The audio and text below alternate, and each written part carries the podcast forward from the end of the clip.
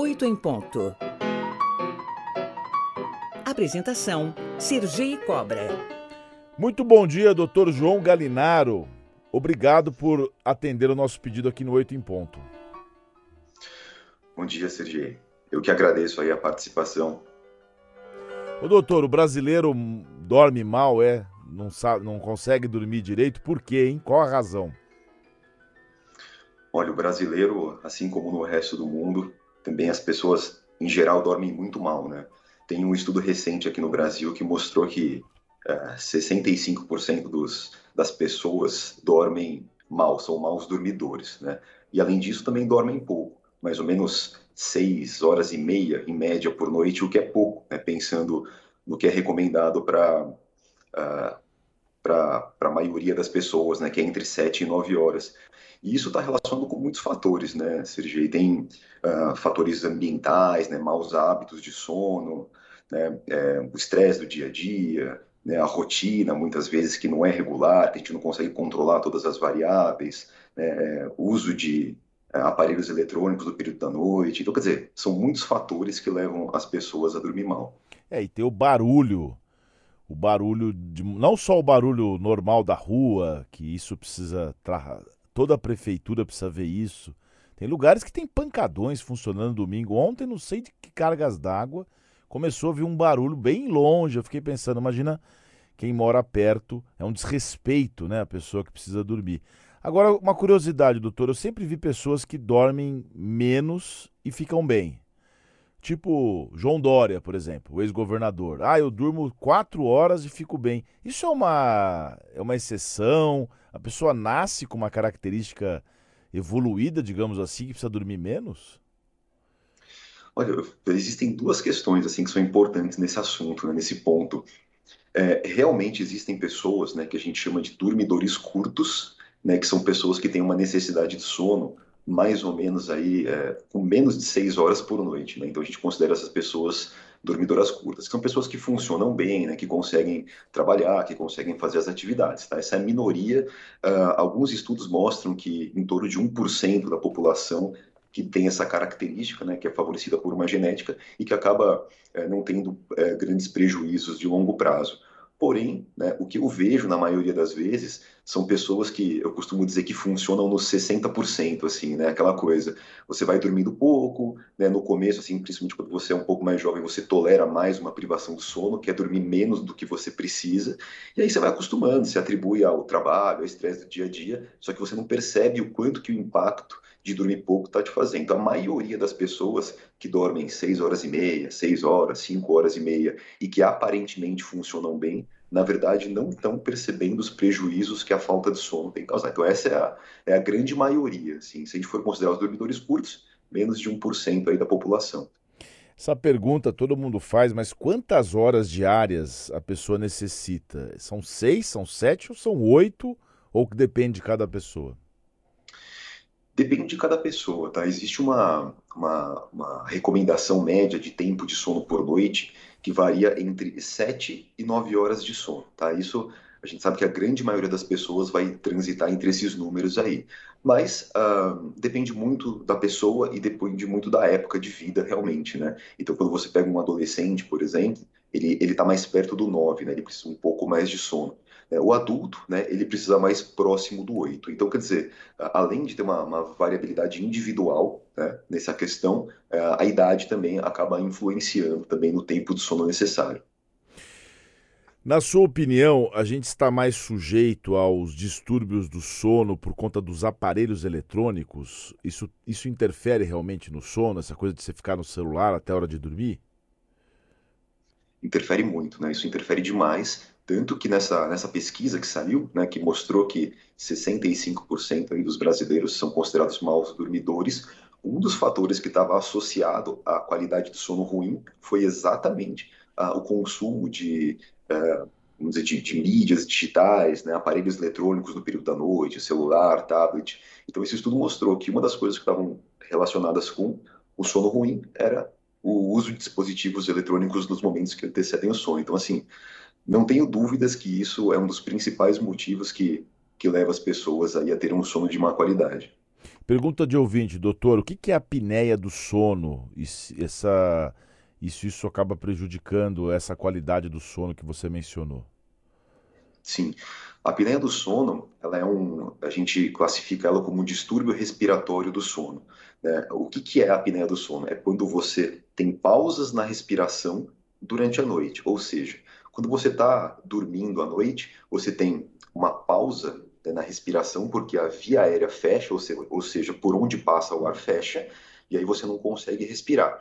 E isso traz um aumento do, da quantidade de despertares durante a noite, ou seja, quando fecha a via aérea, você acaba despertando para voltar a respirar, e a outra coisa que acontece é cair a quantidade de oxigênio. Então, quer dizer, a pessoa que tem apneia, ela acaba parando de respirar várias vezes durante a noite, o oxigênio acaba caindo nessas pausas e ela acaba despertando algumas vezes durante a noite. E é até importante falar da apneia, porque uh, existe aquela questão que muitas pessoas que têm apneia, né, têm uma qualidade de sono ruim, só que elas acham que elas dormem super bem. Por quê? É aquela pessoa que está sempre com sono, ela acha que ela é uma boa dormidora, ela encosta, ela dorme, à noite ela dorme em cinco minutos, ela dorme super rápido, mas na verdade não é porque ela tem uma facilidade para dormir, é porque o sono dela é tão ruim que ela não consegue realmente ficar acordada, então ela encosta e ela dorme. E com certeza a apneia do sono é um grande problema, né? Ela tem uma associação com, com doenças do coração, né? Com doenças metabólicas do tipo diabetes, né? Está associado à sonolência durante o dia, então tem uma repercussão uh, bastante importante no organismo. E essa ausência de respiração ou falta dela está sempre associada ao ronco ou não? Olha, na maioria das vezes sim, né? Tem alguns dados que mostram que cerca de 96% das pessoas que têm apneia roncam. Tá? Então, quer dizer, está muito associado ao ronco. Inclusive, esse pode ser um dos, uh, um dos parâmetros aí para as pessoas que estão ouvindo, né, para investigarem realmente o sono. Né? Então, quando a pessoa ronca durante a noite, é, é, tem que ficar atenta realmente, porque isso pode ser um indício de que ela tem apneia do sono. Nós estamos conversando com o Dr. João Galinaro, que é médico, psiquiatra, especialista em medicina do sono pela Universidade das Clínicas da Faculdade de Medicina da USP. Doutor, eu vou fazer aqui uma, algumas afirmações. Se o senhor puder rapidamente dizer se é mito e verdade, com uma explicação assim de no máximo 20 segundos, pode ser? Perfeito. Claro, perfeito. É, dormir após o almoço é benéfico para a sua saúde do sono? Olha, depende, tá? Para uma pessoa que dorme mal à noite, a gente recomenda que não cochile durante o dia após o almoço, tá? Porque seria uma forma de compensar uma noite ruim e, na verdade, não tem compensação. Para uma pessoa que tem uma boa qualidade de sono, que dorme o suficiente à noite, um cochilo breve né, depois do almoço pode até ser benéfico, porque aumenta o nível de atenção, né, aumenta a disposição durante o dia. Ingerir álcool antes de dormir ajuda no sono, uma taça de vinho, uma, uma bebida.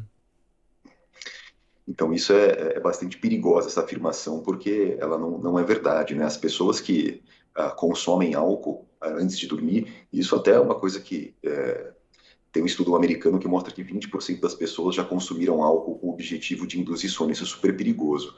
O álcool ele vai fragmentar o sono, ou seja, você vai despertar mais vezes durante a noite. Ele mexe com estrutura de sono, então você vai ter menos sono REM, que é uma fase do sono super importante.